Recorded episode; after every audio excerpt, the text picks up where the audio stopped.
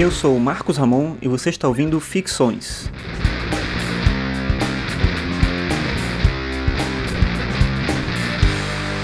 Esse é o episódio 78 e o tema de hoje é Quadrinhos e Filosofia.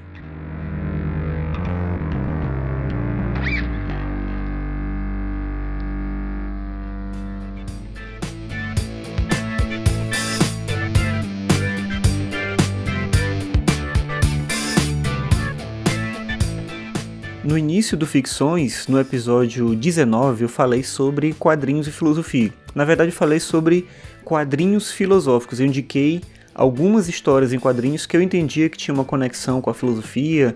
E teve um outro episódio também que eu falei sobre o meu livro dos Peanuts, em que eu tratei do tema. Mas eu queria trazer essa discussão, atualizar essa discussão e trazer alguém para conversar comigo sobre isso.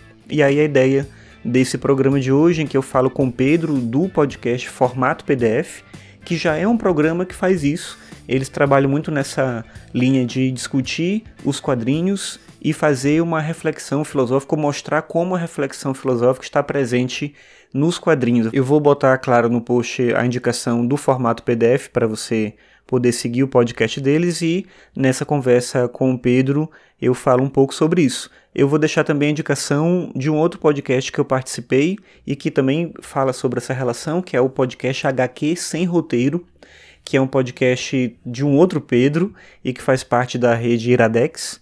E lá a gente falou também sobre essa relação dos quadrinhos da filosofia, mais especificamente sobre os Peanuts. E tinha a ver ali a discussão também com o meu livro, com a reflexão que eu faço no meu livro A Estética da Angústia.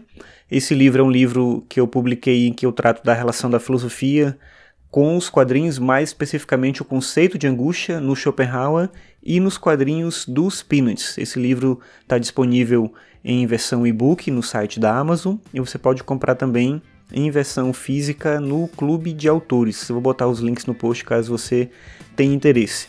Lembrando que você pode acessar os episódios do podcast em marcosramon.net barra ficções e pode seguir o Ficções no Twitter em podcastficções.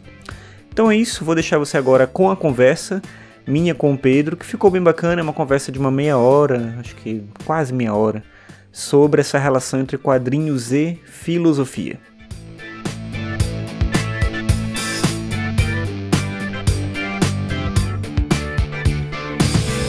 Então, hoje eu estou aqui com o Pedro do Formato PDF, do podcast Formato PDF, e nós vamos falar sobre quadrinhos e filosofia. Pedro, vou pedir primeiro para você se apresentar para quem escuta aqui o Ficções. Quem é você? Como é que você chegou nessa coisa dos quadrinhos? Oi, Marcos, tudo bem? É... E aí, galera, é, meu nome é Pedro, eu sou formado em administração e minha experiência de quadrinhos vem ao longo desses 22 longos anos que eu tenho nessa terra. A história em quadrinho foi a maneira que eu aprendi a ler, foi o meu primeiro contato com literatura e daquela paixão infantil de você ler os super-heróis, Turma da Mônica e tudo mais, acabou evoluindo para um vício que eu tava até arrumando aqui em casa. Todos os quadrinhos que eu tenho já são mais de 500 revistas que eu tenho aqui. Nossa, é, é muita coisa e organizar é bem difícil. Mas além de ser uma paixão, além de ser uma coisa que eu gosto de consumir, é, me dá diversas oportunidades. Foi até por isso que eu me juntei com o Fernando e com o Danilo para fazer o formato PDF, para falar sobre histórias em quadrinhos. A gente às vezes puxa é, filosofia e uhum. outras questões sociais, mas eu acredito que as obras que nós temos com histórias em quadrinhos, é, o material que nós temos não deixa nada a desejar de alguns dos grandes clássicos é, da literatura para poder puxar esses assuntos, puxar de filosofia, sociedade. Eu acho que até pode-se dizer que é a forma mais atualizada. Uhum. É, para o grande público. Então, já entrando nessa discussão que você colocou, porque para muita gente, quando a gente pensa a conexão entre filosofia e uma linguagem artística, a gente retoma a literatura ou a música e sempre uma coisa mais para o lado clássico, tal, uma coisa nesse sentido. E eu acho que é interessante, como você bem colocou, a gente pensar outras formas de trazer essa reflexão filosófica através dos produtos culturais e também de perceber nesses produtos culturais as discussões filosóficas que elas mesmas incitam, né? Elas criam essa demanda por uma reflexão de algum tipo. Então, como é que você vê, pensando essa relação direta entre filosofia e quadrinhos, como é que você vê isso? Porque para muita gente, como você falou, tem um, um, pouco dessa, desse sentido ainda do quadrinho como algo muito infantil, como algo muito banal. E aí, como é que você percebe essa conexão entre quadrinhos e filosofia? De que maneira isso aparece para você? Bom, eu tenho para mim que o conceito de filosofia é aquilo que te faz pensar, né? O que te faz duvidar. Uhum. E tendo esse ponto de partida, eu acredito que a filosofia está no nosso dia a dia, só que em pequenas doses. Você não tem um contato diário com um Schopenhauer, com um Kant, com um Rousseau. Você não, não tem os livros deles no uhum. seu dia a dia. Mas você tem amostras do que eles falaram. Você tem meio que uma ressonância histórica. Tudo que eles falaram naquela época, hoje em dia a gente aplica no nosso dia a dia, mesmo que a gente não saiba. E isso faz com que tenha uma confusão de quando a gente fala em filosofia, o pessoal pensa nesses livros gigantescos e acha que filosofia é complicado, quando na verdade ela pode ser bem simples. Uhum. É, e os quadrinhos têm muita dessa filosofia. É, eu lembro que no podcast que você fez com HQ Sem Roteiro, que vocês falam do Peanuts e tudo mais, que Snoopy, um personagem infantil, e você também comenta do Calvin Haroldo. E para mim, porra, Calvin Haroldo, é, além de ser um, uma das minhas tirinhas preferidas, o que você tem ali de uma reflexão mais infantil, sim, mas sim. não para criança. Você simplesmente você uhum. se vê ali como uma criança, você vê é, aquela filosofia de aproveitar o dia, porque, pô, eu só tenho seis uhum. anos de idade, mas uhum. eu já tenho seis anos de idade. Eu acho que isso é sensacional. E com a história dos quadrinhos, a história das histórias em quadrinhos, é, a evolução que elas tiveram na nossa sociedade, do que elas passaram de ser realmente uma coisa infantil, e isso eu estou falando da década de 30 e 40, para hoje em dia, que é assunto de gente grande, você tem uma indústria. Hoje em dia você tem escritores que poderiam muito bem ganhar um Pulitzer pelo que eles escrevem nos quadrinhos, e eles estão trabalhando com quadrinhos. É uma mídia realmente mais acessível. E você encontra filosofia nisso todo dia. Sim. É, se eu puder dar uns exemplos até, você pega o Grant Morrison, por exemplo, que ele é conhecido por ter feito Patrulha do Destino, uhum. é, Kid de Eternidade e para mim um dos melhores trabalhos dele é Grandes Astros Superman, que o que você tem ali de a esperança, o que é o super-homem, além de ser uma história muito boa, você tem diversas é, é, discussões sobre quem eu sou, quem eu devo ser, pelo fato dele ser o, o super-homem, o, o, meio que por fato do super-homem ter saído do Nietzsche, né, do Ubermensch, uhum. é, de ser um homem melhor, é, o que é ser um homem melhor? Você tem todas essas reflexões no quadrinho. Uhum. Além de ser uma história muito boa, é uma história que você reflete. Então é, é muito legal é, você ter isso hoje em dia. Então, existe sim essa natureza filosófica. Você tem como usar os quadrinhos como uma plataforma para filosofia, por exemplo. Sim. Não, e do que você falou, acho que é interessante também de pensar que é, essa ideia de que o quadrinho ele é algo infantil, claro, ele, ele atende a esse público também, mas talvez nunca tenha sido algo exclusivo. Eu lembro quando eu era criança, eu lia, queria ler os quadrinhos de heróis e era me dito isso, né, de que era coisa de criança. Mas tinha muita coisa que não conseguia entender que hoje é que eu tenho condições de ler aquilo com a atenção e com o cuidado necessários para compreender aquelas histórias. Então, não, não necessariamente é um fenômeno é, de agora, né? A gente ter, claro, tem toda essa dimensão do fato de que esse público que acompanhava quadrinhos nos anos 80, 90, ele cresceu e todo esse mercado é, dos filmes, né, dos quadrinhos, cresceu junto com esse público. Mas antes já tinha muito disso também, né? Você sempre teve autores que se dedicaram a produzir um tipo de material para os quadrinhos como uma forma mesmo de poder comunicar alguma coisa, não necessariamente pensando em fazer algo para um público infantil, um público menor. Não que o público infantil seja menor, mas no, menor no sentido de pensar algo que é, é, é muito, acho que é um paralelo muito parecido com o que a gente pode fazer com a literatura infantil, né? E quase que o contrário, assim.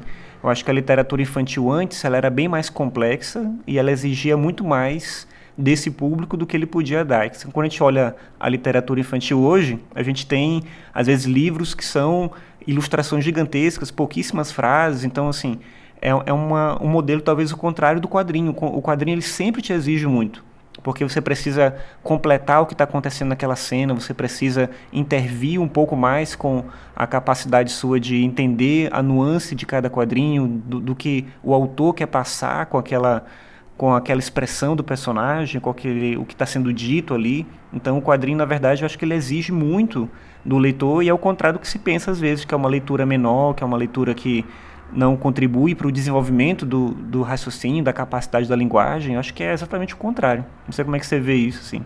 Não, isso é verdade. É, eu concordo. Você.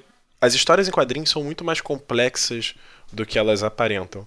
É, não é porque você está pegando uma história do Batman, por exemplo, que você conhece que é todo o histórico dele, os pais foram mortos, ele decidiu lutar contra o crime. Ok, você tem, você tem esse ponto de partida, mas não quer dizer que toda a história dele vai abordar isso. Não quer dizer que toda a história dele vai ser simplesmente ele dando um soco na cara do Coringa. Eu até acho muito legal isso que é uma coisa que está acontecendo agora lá fora.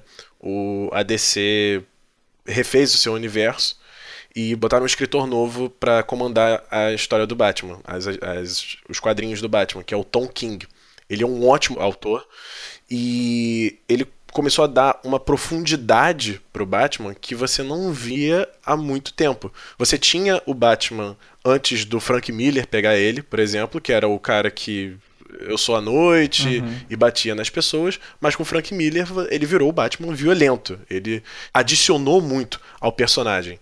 E desde então eles, as pessoas só recalchutavam aquilo, só ficavam utilizando o que o Frank Miller fazia. E o Tom King é, pegou o personagem e começou a analisar ele psicologicamente. Falando, por que, que você faz isso? É porque ele quer lutar contra o crime? Não, é porque ele se sente culpado pela morte dos pais. Ok, então ele começa a analisar isso. É, é, é uma profundidade a mais, uhum. é, uma, uhum. é, é uma troca legal. E a gente está falando isso de um personagem super comercial, que é o Batman. É talvez um dos que mais vendem hoje em dia. E até isso que a gente tinha até comentado antes da gravação, que sobre ser comercial ou não, né? Uhum. É, se isso impede que haja filosofia nos quadrinhos. É, eu acho que não impede, nem um pouco. É, acho que até ajuda muito, porque você acaba trazendo um público que não consumia quadrinhos antes. É, você tem como exemplo o Sandman, do Neil Gaiman, uhum. que trata de filosofia assim de uma maneira linda.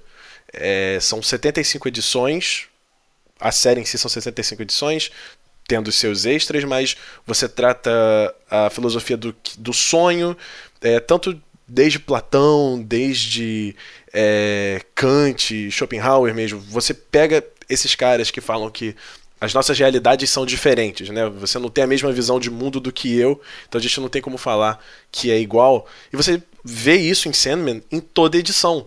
É, por ele ser o rei do sonhar, a percepção de realidade dele é completamente diferente. Ele faz as pessoas terem outras percepções de realidade por poder mexer no sonho delas.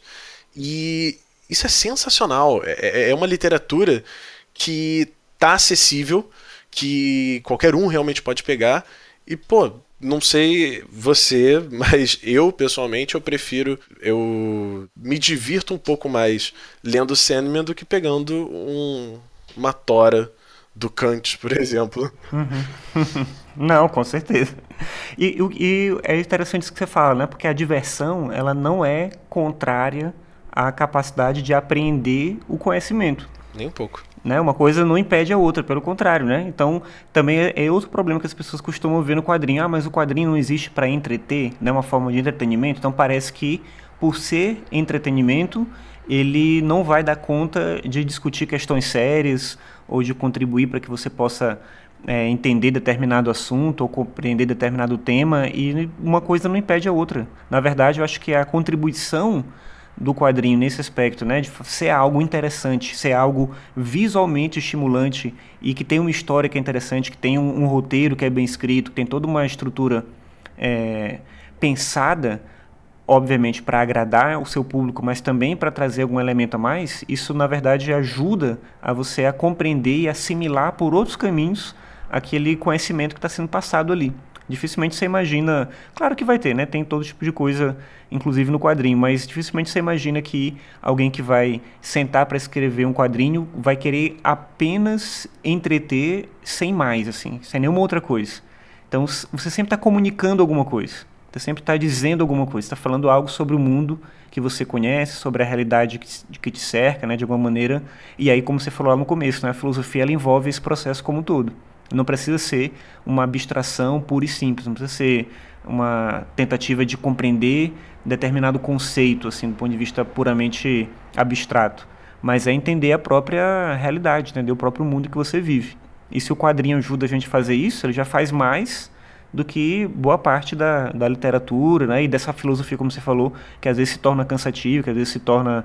É, que afasta o leitor por motivos distintos, né? Também as coisas foram escritas às vezes numa época diferente, né? Com uma, um, um, sentido diferente do que a gente pode compreender hoje. Mas é nesse sentido que eu acho que o quadrinho ele é importante para a nossa cultura e é importante para a gente pensar essas questões que vêm da filosofia, que vêm de outras áreas do conhecimento também. Sim, sim, sem dúvida. É, como eu já até falei antes, é, para mim o quadrinho hoje ele é a forma de você alcançar um público muito maior, trazer um público muito maior, tanto para questões filosóficas quanto para questões sociais, é, quanto para o próprio quadrinho também. Por exemplo, você tem poucos quadrinhos que abordam as questões LGBT hoje em dia. Uhum. Mas está começando a crescer o número de é, autores é, que estão nessa. É, que fazem parte dessa comunidade que trazem é, esses elementos para os quadrinhos trazem esses é, trazem a, a, a, as pessoas da comunidade para os quadrinhos e acaba enriquecendo ainda mais o, o mundo é, quadrinístico.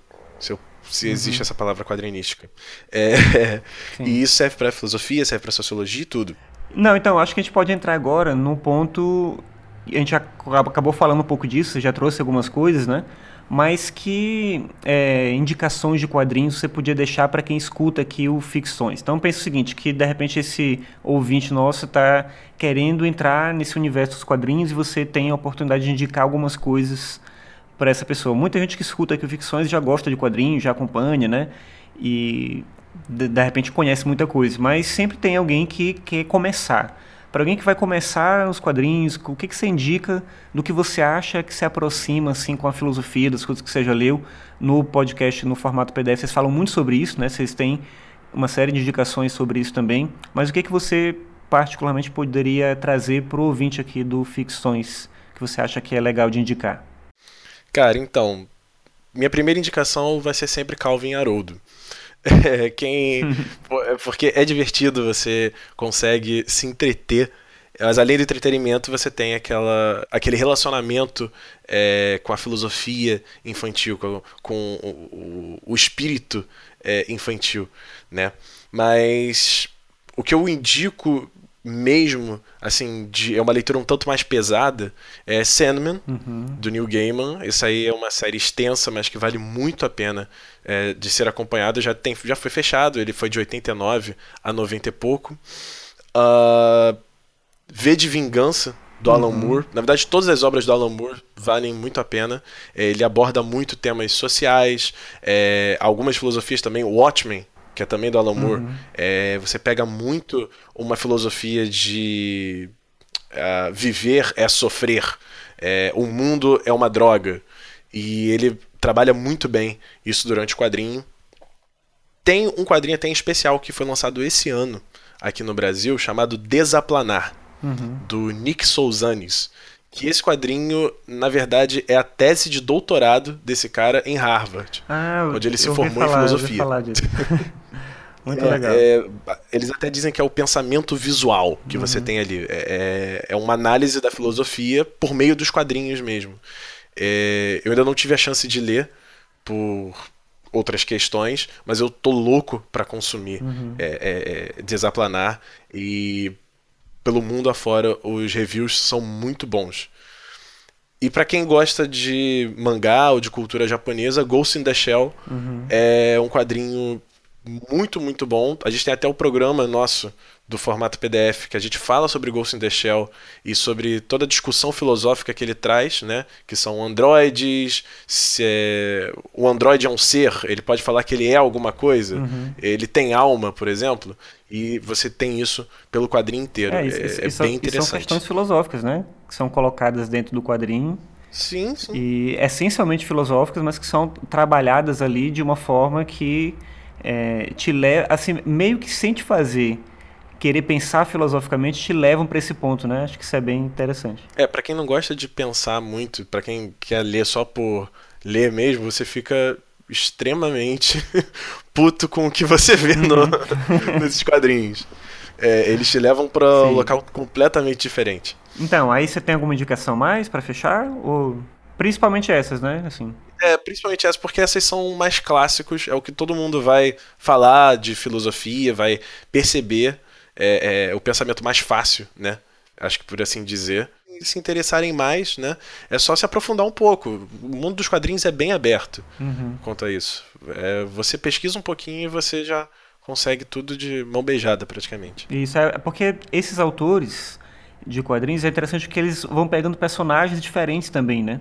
Eles vão escrevendo momentos diferentes. Então, o cara é, escreve lá o Monstro do Pântano, depois, no outro momento, ele escreve Batman, e aí eles estão sempre nessa transição, né, de, de personagens, de momentos diferentes, de editoras diferentes, às vezes até.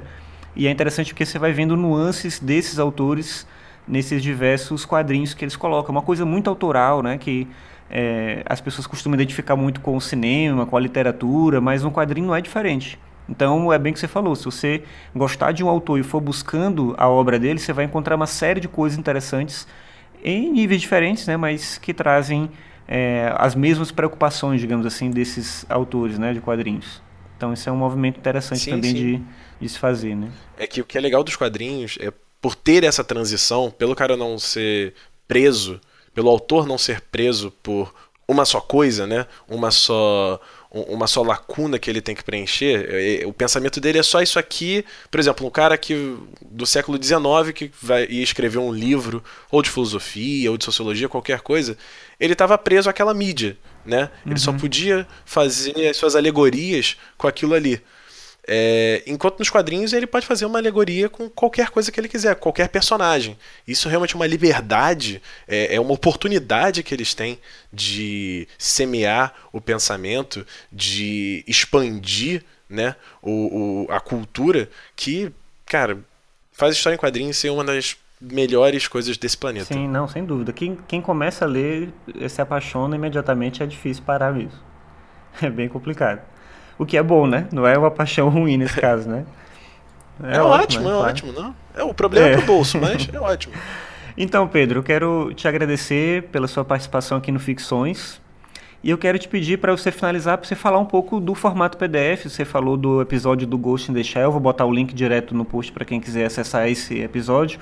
Mas todos os episódios de vocês, vocês acabam tocando nessa questão da filosofia. Eu queria que você falasse um pouco sobre o projeto, como é que surgiu o formato PDF e o que, que você pode falar para as pessoas e indicar para as pessoas onde elas podem escutar o programa de vocês também.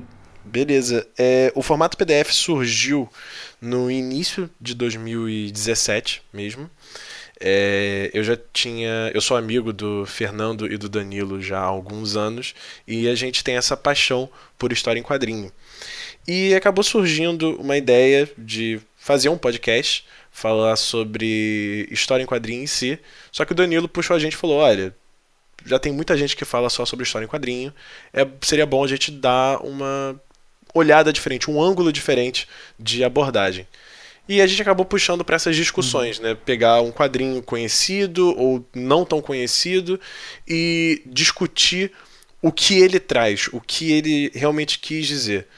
É, a gente fez isso com Ghost in the Shell, a gente fez isso com Day Tripper, fez uhum. isso com Parábola, que são alguns dos nossos programas que eu estou uhum. citando. e o trabalho é, mu é muito legal da gente fazer e a gente tem tido um feedback muito legal dos ouvintes, é, tanto de pessoas que trabalham com podcast, quanto só ouvintes mesmo. E é isso que dá um gás maior uhum. para a gente melhorar cada vez mais. Vocês podem achar a gente no Twitter, em formato PDF. tudo junto, tudo minúsculo. Uh, essa é a nossa principal rede social, né? A gente divulga tudo lá. É, nós temos também o nosso site, que é formatopdf.wordpress.com, onde saem todos os nossos programas com as descrições e tudo mais, os links que ajudaram a gente durante o programa a fazer a pauta e tudo mais. E escutem a gente. é, se vocês gostarem, assinem o nosso feed e tudo mais. E quem quiser te acompanhar nessas redes sociais também, você tem um perfil seu, o pessoal pode acompanhar também? Tenho sim. Quem quiser ouvir minhas baboseiras, no, eu tenho meu Twitter que é pedrofol, Pedro F-O-W-L. É, uhum. Se vocês se interessarem pelo formato PDF, também tem o, podcast, tem o Twitter do Danilo e do Fernando, que é arroba Danilo e arroba Fernando Belucena. Beleza. Então, Pedro, mais uma vez obrigado. Eu já deixo aqui um convite para a gente voltar no outro Eu momento, agradeço. de repente num formato diferente, falando sobre um quadrinho específico. Se você achar legal, a gente pode de repente tentar fazer algo semelhante que vocês fazem lá no formato PDF, não sei. Vamos ver. Mas não, fica já o convite para a gente voltar no outro momento e gravar outros episódios sobre quadrinhos. Como eu falei, muita gente que escuta ficções gosta de quadrinho, tem muito feedback nesse sentido. Então, de repente, vem uma oportunidade de gravar outros programas aí, certo? Beleza, cara. Eu que agradeço a oportunidade de ter vindo aqui, agradeço o convite. É... E, pô, sempre que precisar, eu e o resto do formato estamos aí para ajudar, né? Ajudar a Podosfera, ajudar todo mundo a crescer aí, fazer programas melhores cada vez mais. Legal. Beleza, então, valeu, obrigadão. Obrigado, cara.